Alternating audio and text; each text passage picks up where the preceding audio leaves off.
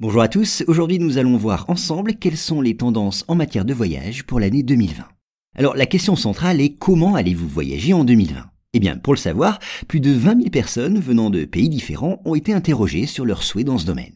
Et de cette enquête se dégagent les grandes tendances pour les voyages de l'année à venir. Alors quels sont les résultats de cette étude? Eh bien d'abord, près de la moitié des voyageurs font confiance à la technologie pour réserver leur voyage. Il privilégie dans la même proportion les applications regroupant l'ensemble des informations relatives au séjour. Plus de 60% des personnes interrogées choisissent leur destination en fonction de la diversité des attraits qu'elle présente. Donc une destination n'est certainement pas choisie pour un seul ou deux monuments ou endroits à visiter.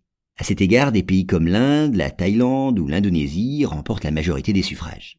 Et puis l'offre gastronomique joue aussi un grand rôle dans le choix du pays. C'est même en fonction de la tradition culinaire et des spécialités proposées par tel ou tel restaurant que certains voyageurs choisissent leur destination. En tout cas, de plus en plus. Ensuite, l'étude nous informe sur comment les gens voyagent ou s'apprêtent à voyager en 2020. On apprend ainsi que désormais près d'un touriste sur deux est allergique au tourisme de masse. Beaucoup préfèrent donc des lieux moins fréquentés, parcourus au moyen de modes de transport plus lents. Ils préfèrent ainsi découvrir des endroits moins visités et réduisent l'impact de leur déplacement sur l'environnement. Alors pour être plus précis, plus de 60% des sondés veulent prendre leur temps pour voyager. Pour eux, le mode de transport fait partie intégrante du voyage. Ils préfèrent ainsi voyager plus lentement dans un train prestigieux que de relier en quelques heures d'avion une capitale à une autre. Enfin, dernier type d'information, avec qui les voyageurs aiment-ils voyager? Eh bien, les trois quarts d'entre eux indiquent leur intention de voyager en famille.